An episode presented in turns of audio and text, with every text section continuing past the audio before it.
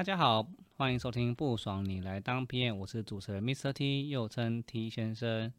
嗨，Vanessa，嗨，向板，你们今年的年终领得如何啊？我就不提了 我不懂哎，我明明就考绩还不错，到底为什么领的跟不是？你们公司不是专门就是呃那个那个年终发在午餐钱上面吗？嘘，是发午餐当年终吗？哎，不好说，就午餐补助金之类的。对，他们公司就是曾经有说，哎。我们要来加薪，然后加薪加在那个午餐钱上面。哎，对，那不是公司福利吗？他是不是搞错什么项目？没有，这个这会不会不小心投了过哪一间公司？对，好了，其实今年呢，就是开始大家会听到很多很多的，尤其是科技公司，就是有一些裁员的风潮，没错，就是大风吹嘛，吹什么？然后这种概念，就是发发现。这种时候其实就只是一个从一个屎坑跳到另外一个屎坑。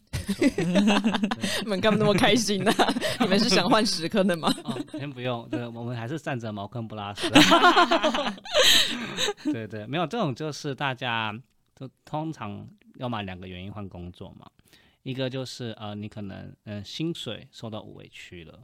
那第二个就是你可能升迁你觉得不好。要不然就是你可能加班怎么样，心理的委屈，对对对，心理委屈，然后就各种各种的原因，然后当然还有一个很重要原因嘛，就是这几年呐，应该是这一两年吧，或者是呃近期啦，大家听到很多很多公司被裁，应该很多公司发动裁员，然后朋友很多朋友就是就哎靠，就是陆陆续续都有收到一些消息，然后台湾公司其实也意外蛮多的。去年开始，对，从去年的，好像从三月开始就 Q one 的年，嗯，尾巴 Q two 开始。我必须跟大家讲一个故事，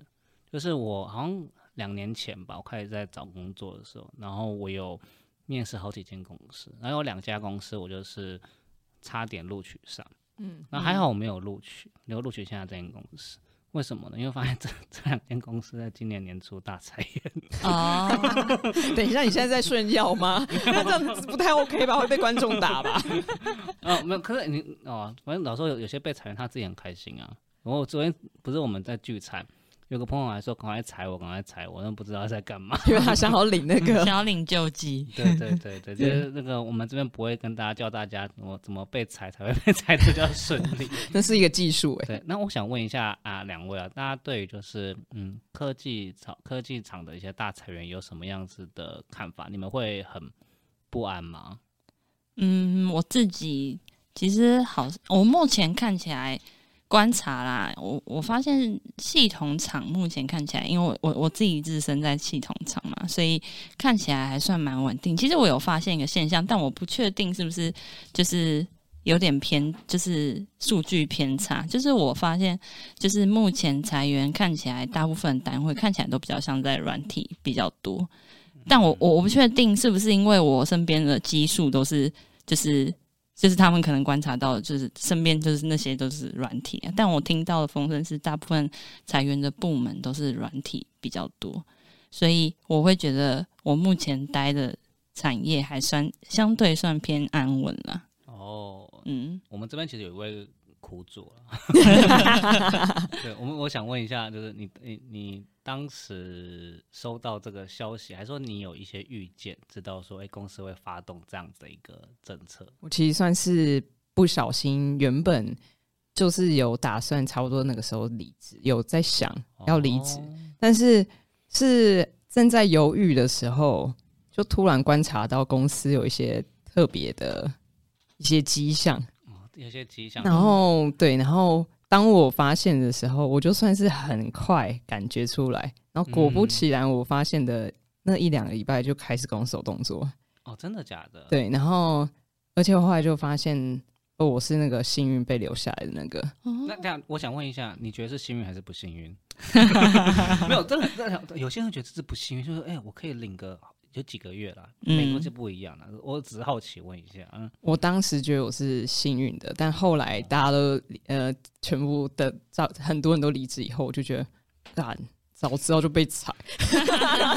最后还是要走了，不对，因为后来就发现，哎、被裁的人就是拖一拖，到最后算一算，其实根本就跟我离职时间差不多。我只他们就是大概就是只找我找我一点点时间离开公司，哦。我其实也没多待多久，哦，嗯。我就自己走了。你知道第一波被裁通常比较好，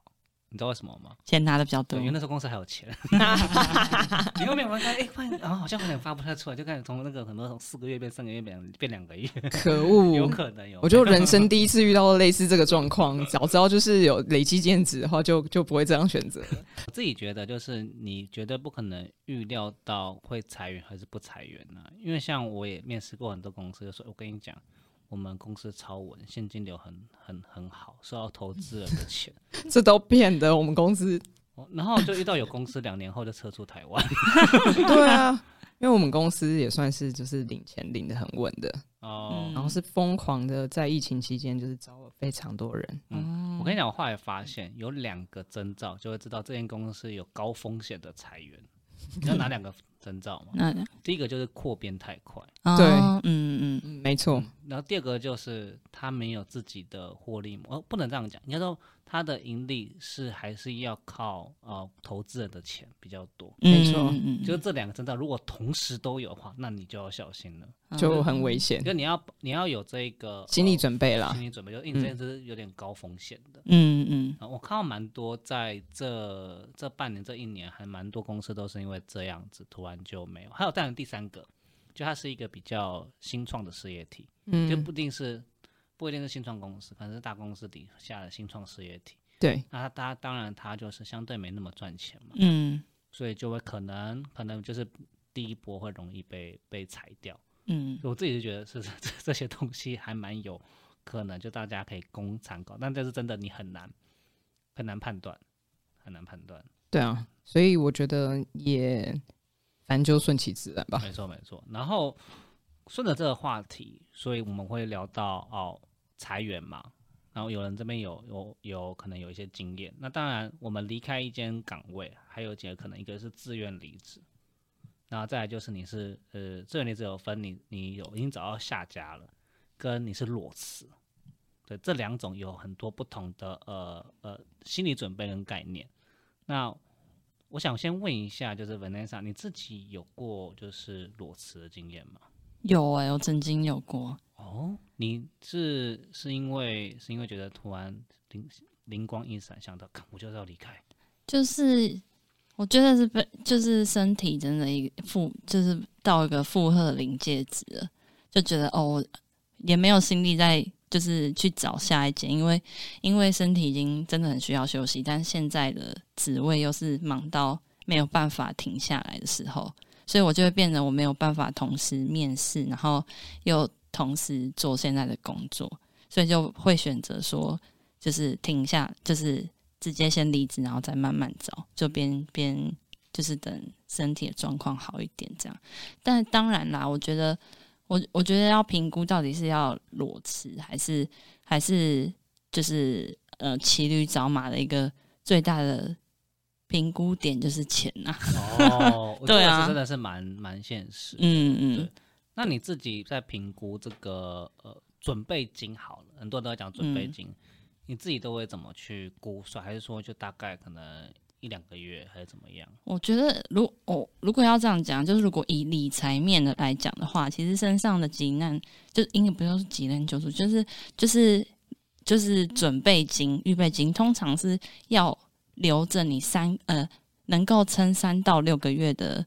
生活费，嗯，才能够支持你就是裸辞的这个抉择的这个决定，对啊。嗯如果说如果你今天身上可能没有三到六个月的生活费在手边的话，其实你也没有其他选择啊，你就只能撑着下去。而且压力会很大。对，没错，对，我觉得光是裸辞那个当下的心理压力就蛮大的。对，那我可以跟大家分享一个呃参考点，就是我就认识很喜欢很喜欢跟一些就长辈聊天，就是比如大个十岁以上的的一些前辈啦。嗯，说长辈好像有点不 不礼貌，没礼貌，前辈对，好，那他们那些通常已经当就是比较高的高层了，对，所以通常他们在准备其实也不是说准备金呐，后来把他们的呃经历就是在找下面工作都要准备一年。对，哦我觉得是他们位置越高的时候，会越嗯考虑的东西越多吧。嗯对，所以大家可能可以想，你在每一个阶段你所需要的用的费用不一样。然后再第二个就是因为你如果越高的职位，当然它的缺就会比较少嘛。对，嗯。没错。那你可能就比较没那么容易转职，所以你今天真的要裸辞，或者是不幸的被离职，你今天都要有一个准备金在那边。其实我真的听过蛮多一年的，我自己就是准备到一年哦，你自己准备到一年的，对对，然后所以也是因为去年，去年快差不多年中吧，嗯嗯嗯，中间的时候就离职的。哦，但是我其实真的换到现在的自由工作者的状态，也是大概五个月左右，五六个月，哦，所以其实也是有一个呃，真的有一个空窗会有一个探索期啊。嗯，我觉得嗯嗯嗯，对，我觉得其实大家可以考虑一下啊，并不是说就是你一定要你一定要随时呃居安思危，因为你有时候也真的很难从何准备起嘛。但基本上最有基本的呃保护就是生理需求一定要满足，一定要满足，所以。很多朋友他已经有其实有结婚有孩子，或者是你的保险越保越高，这个压力真的，蛮大的。或者是你的嗯生活已经回不去，由奢入俭难的时候，对你可能现在平常一餐，以前的一餐可能可以吃五十块，现在一餐可能一天都要吃一个百，可能就要吃两三百块什么之类的。对，嗯嗯，那可能在这个这个期就要呃准备的时候，就要好好的规划，到底要规划多久。嗯，我觉得这是真的，因为其实我最近身边也有朋友想要就是转换工作，然后他那时候就想就在问我说：“哎、你觉得我到底是要代职找新工作，还是要裸辞？”然后我就给他建议，就是说，第一个就是我觉得最最，我觉得最原始还是要回到你，就是你到底想要做什么，就是你的第一志原因嘛，然后再就是你想做什么。如果说，然后还要评估你，譬如说你可能健康状况，或是你家里有什么负担，你这些如果没有考量好就裸辞的话，其实风险蛮高的。对啊，所以就是这个东西很难有个标准答案嘛。我最觉得最简单粗暴的问法就是你家有没有后援？哦对，对对对对，然后你今天真的家里真的有后援的话，可能你今天可能至少可以搬回家住啊，啊然后爸妈愿意稍微让你吃个饭。等你两年工作不工作可能也没有差，就慢慢嗯出，还甚至你可以出去国外，对那就是 working holiday 也无所谓。哎、对啊，对，这是每一个人的选择。那我有遇过有一些人，就是他可以把存款全部花完，嗯嗯嗯，然后去国外探索，然后就是走一步算一步。但但就是看每一个人承担风险的能力是怎么样。对我第一份工作完就是这样，就几乎把所有的钱就是拿去上课。这算在台湾啦，就是嗯花了十几万上课，嗯，然后而且而且那一段时间就是没有赚钱，每天压力都超大，想说一天就喷五千，一天喷五千，可能可能上班的嗯后援很大，啊没有开玩笑，没后援很大，我就不在这。没有，我可能开开玩笑，开玩笑。如果大家问这个问题的时候啊，就是可能要想一下自己的的后援，然后或者嗯自己的准备金是什么，然后再想说，哎，你的人生选择有有有哪一些可能性？对，对，这也是因为会会讲到这个话题，不止讲不止我们今天扣到的是科技裁员潮，更讲的是我们今天的呃，在选择人生的下一个跑道。嗯，或者是下一个职能的时候，到底要怎么选择？因为我们这个节目就是啊、呃不爽也来当 PM 了。那老老实说，其实没有那么容易的。不是说你不爽当就来当，有些是职能上、技能上的问题，有些是我们刚刚讲的嘛。嗯很多其实你在转换的过程中没那么容易。嗯对，所以其实我们在这一段过程中，就有很多朋友来问我们说：“哎，到底你有身边有没有什么好的职缺啊？那，我今天是工程师，我今天是行销，我今天想要当 PM，那你有什么好的建议，或者是呃一些呃推荐的书籍，或推或觉得认为可能必问的一些面试，其实这都是一些一些大灾问，一些大大灾问，其实很容易问问到。那我想要问一下，我先问一下向板哈，你身边有遇过？因为像我们我们你是从你是你其实你们以前不是当 PM 嘛，对我以前不是，对吧、那后来你当 PM 了，然后现在也当现在是变成是一个呃自由工作者。对你有遇过有一些呃同学或这对，些朋友来问你说这一类就是关于 PM 转职成为 PM 的这些事情吗？嗯，有，嗯、像我的之前的同事，就是因为我在前前面的工作比较像，就是才正式的名称才会比较像 PM，那他们就会呃就朝夕相处，就跟我跟我一起合作嘛，所以可能就会开始有兴趣，觉得嗯、呃想要从技术值，然后转到 PM 值的这种角色，那。他就说他想要去面试一间公司，那他不确定他自己现在的状况，或是呃别人面试皮演的能力要哪一些，所以就想询问我说，嗯、帮忙看一下他有没有这个现在准备的面试状况好不好，然后就一帮他嗯、呃面试了以后。就模拟面试嘛，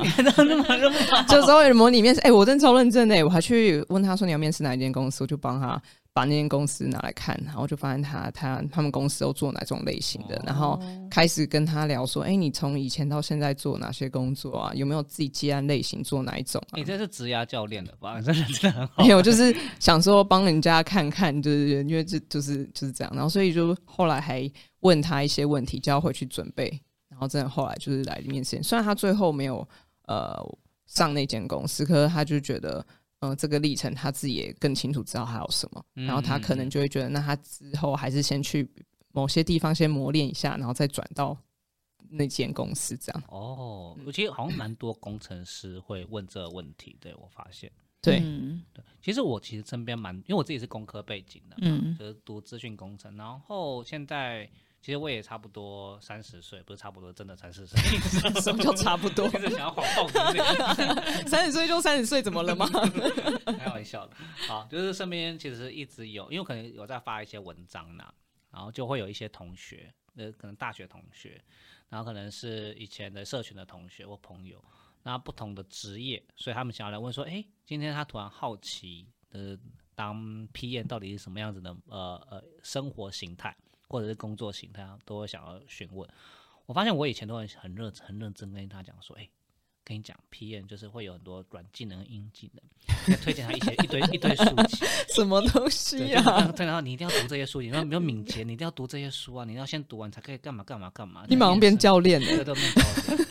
对然后就是很认真帮他们去培养他们的一些技技，就是很像很像 coaching 啊，嗯笑死我对很像很认真。然后有些陌生人也会，陌生人可能在 LinkedIn 发问，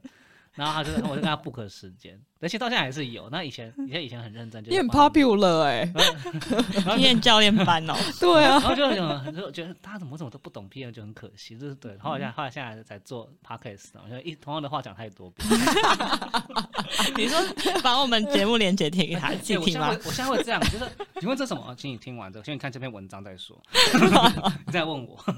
好，没有了，就是我发现，就是以前会这样做，那现在我我反而不会，我反我反而就是说不会跟他们推这件事情。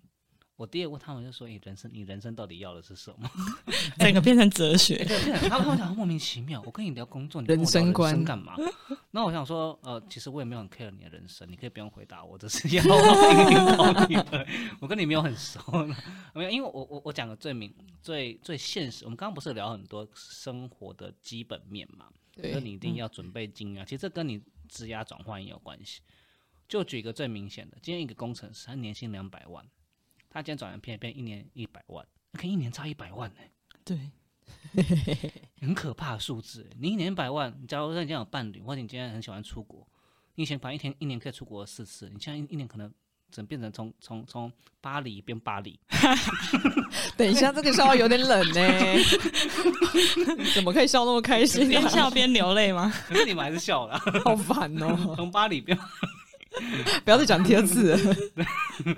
啊，反正就是像这种差差很多嘛。那嗯你愿不愿意接受？所以这些很多同学他们他们呃一开始很很很热忱很热心说，哎、想要想要转，然后听完然后去回去思考说，不好意思，我觉得后来薪水落差太大了，我还是放选弃了，择对还选择当工嗯程师。那很当然他们转职的原因有很多，所以就是推力跟拉力嘛。嗯所以就是我们觉得从一步一步步来跟他们聊，所以我在我比较少会进，现在比较少会进入，就是跟他们讲 P N 是做什么，先跟他们聊说，哎、好，你觉得 P N 的薪水天花板是多少？嗯，然后你愿不愿意，就是加班会加班到什么？你可能遇到嗯什么问题？你觉得对这些可以接受，那你再来往 往往往下往下，因为别人说，比如不是说，呃，PM 就出一张嘴就好了，啊，你也要有嘴可以出，除了嘴巴还有脑袋，好不好？我觉得很多人都抱对 PM 抱着一个很梦幻的想法，但我真的不知道那个梦幻想法是哪里来的，好像很轻松，然后又很赚很多钱，但其实好像真的没有。哎 有？吗？哎，你们觉得大家对 PM 最大的误解是什么？就是只要出一张嘴巴哎我也，R D 觉不都是这样骂的吗？你们就只要就就是当 forwarder 就好啦。哦之类的不爽也来当 PM，对奇怪，那他们就会回答说不爽也来写程式啊，算了，不用谢谢，我真的不会写程式，算了，先不要。只看懂但写不了，不想对写。对对，就是不就是不会写程式才当 PM，、没有了，开玩笑。对啊，反正就是很多这种问，很多这种嗯基本面的东西，反而现在会先询问一下同朋友，因为毕竟就是你转职职职能不一样，你的生活的薪水不一样，生活形态也会不一样吧？对啊，是像你可能转职成业务，你可能晚上也要也要跟这些人打交道，那你没错啊，愿你打电话之类的。愿不嗯，愿意，对吧？虽然看起来一年或者是一个月可能赚很多钱，嗯，那可能你赔上赔掉的是你的呃，你跟家人相伴的时间，嗯，可不可以接受这件事？那有些人可以，那 OK，嗯，对啊，没错。所以这边想先回来问一下 Vanessa，你有没有遇过就是诶有一些同学或朋友又问你一些 P N 的事情？有诶、其实就是嗯、没有接触过 P N 的工作是这个科技业产业的时候，有些哦我有些朋友会说，哎、最近好像 P N 这个名词很夯诶、那我最近也想要转职，那那那就是你觉得 PM 这个工作我转好不好？然后我因为我我我 什么时候很夯啊？我不，我真的我真的不知道，但是真的是很常会看到有一些什么推波什么什么 P，就是呃 PM 的什么心法什么东西，很常有啊，还是因为那个搜那个关键字那个是因为关键字发现你 是我不知 P 的吧？他偷听到了，I don't know，反正有朋友就会问，然后然后因为我我我对朋友是比较直接啊，我都会直接跟他说，如果你今天问了这个问题的话，我觉得你真的不适合当 PM。怎么说？你为什么觉得他这样不适合当 PM？因为我会觉得说，嗯，我说不适合可能比较严肃啦，应该不是，应该比较严厉，应该是说，我会觉得，如果你今天会问这个问题的话，你可能就没有这个热情支支持你到最后，因为因为其实 PM 这个工作，我我是这样跟我朋友讲，PM 这个工作，你需要有第一个就是你要有统合能力嘛，然后你要规划，然后你要管理，你要沟通，那然后还有就是你要去，就是因为你要站在一个决策面角度，所以你要对很多事情有一个比较网状的去深入的了解。那如果你今天直接问了我这个问题，你连就是上网去就是翻资料看 PM 这个工作是到底是什么，在做什么的话，那我相信，如果你真的进到这个产业来，很多时候你会不知道怎么去，譬如说这件事情你要怎么去处理，你很难去分析问题在哪里，然后怎么去做决策。对，所以我那时候我通常都会先问他说，就是你是为了什么，就是想要转职到 PM 的，对，哦，那你有听过他们通常会回答什么？就是要不就是说什么，就是就像我刚刚讲的啊，PM 很行啊，不然就是、哦不然就是说什么看到一些什么网络文章在介绍 PM 什么的，嗯，对啊，哎、我发现这件事情啊，以前就会说你不知道当什么就当业务，现在是你不知道当什么就当 PM，有吗？真的哎有有有有有有真的有这种。谁这边乱哎教？不是，我真的不知道怎么现在有人真的就是在在传这件事情，我我不知道，反正就很多这种东西，所以我自己是觉得，为什么 PM 现在变得很很很难听也是滥用的呃一个角色名称呢、嗯，其实，在十几二十年前讲的，我好像很老的一样子，就是这种东西通常都叫气化，嗯，真的吗？对，就是气化气化人员，你现在打开哦说气化人员嘛，那现在很多都是 PM，产品企人人都是产产品经理，人人都是专案管理，嗯。对，那以前就说你现在很少看到这专案企划、产品企划嘛，嗯，那以前是没有那么多，就是企划人员。对这种这哦种，我自己我自己是这么解读了。对，后来后来我自己这样看，然后我自己就觉得，嗯，很多人就想，刚刚我们讲了很多，就是大家想要转职成一些 PM 的原因，毕竟有一些推力跟拉力嘛。嗯其实我发现大家对这件事情不外乎几个几个困难。第一个是对钱的疑问，嗯，对然后第二个是他不满意现在工作的呃形态。嗯对，那这个形态，对我刚刚有讲嘛，就是觉得他加班太凶，要不然就是他他的能力上遇到一个瓶颈。嗯，我们刚刚有聊到很多，就是在大部分都是工程，很多都工程师啊。嗯然后想问一下向板，你觉得身边很多朋友他不想当工程师的原因是什么？我觉得是，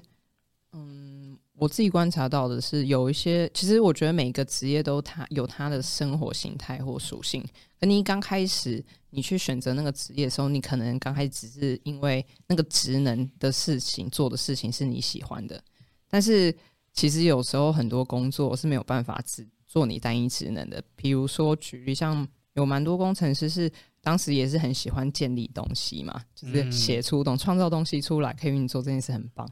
可是我觉得工程师的职责并不是只有这样而已，他很多时候因为他当你的系统越来越大，你要跟很多人分工嘛，然后你可能要去考虑到你跟别人分工的一些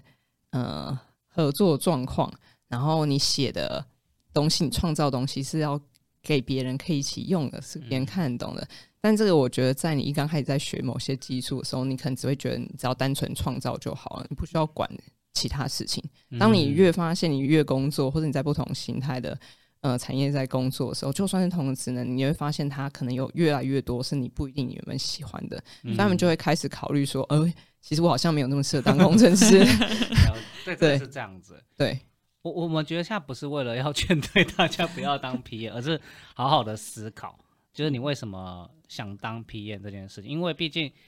转一个职能，对，转一个职能，其实都是会有一个先先先下再上，有点其实有点难，有点难描述。就是说，你可能会比较跟以前的生活不那么的习惯，因为毕竟跳脱舒适圈，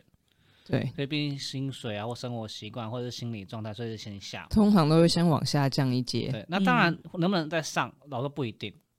哦对，，大家可能会预料说，哦，我一定会再往上。嗯那但也有人会再回去嘛？嗯嗯对，那是因为啊，发现他自己还是不适合当 PM，、嗯还是或者嗯真的还是在转另外一个，比如说再转业务都有可能。嗯嗯，对，所以这种情况就是，其实有很多方法可以探索自己要什么。嗯对，这件事情就是呃，我们在其实这个主题来讲，或整个不少你来当 PM，很多想要跟大家分享，就这个原因。嗯谢谢大家的收听。我们上半集跟大家从我们科技业的裁员潮风波聊到你今天是离职、被离职所要采取的一些心理准备，或者是一些我们在基本的生活面所要准备的一些金钱，还有一些生理的一些需求。那后面呢，我们还有带到了一些跟我们嗯在 Vanessa 还有向板还有 Mr. T 身边的朋友们最常问到，我们今天转职批验最有可能被问到的一些问题。在这过程中，我们也有带领大家，如果要破解你今天要当批验的时候，可能要先思考的面向。我们下半集会在下周跟大家分享批验来讲会有最可能问到的产业面或者是职能面问到呃会被问到的大问题有哪一些？那请大家敬请期待收听哦。我们就下期见喽，拜拜。拜拜拜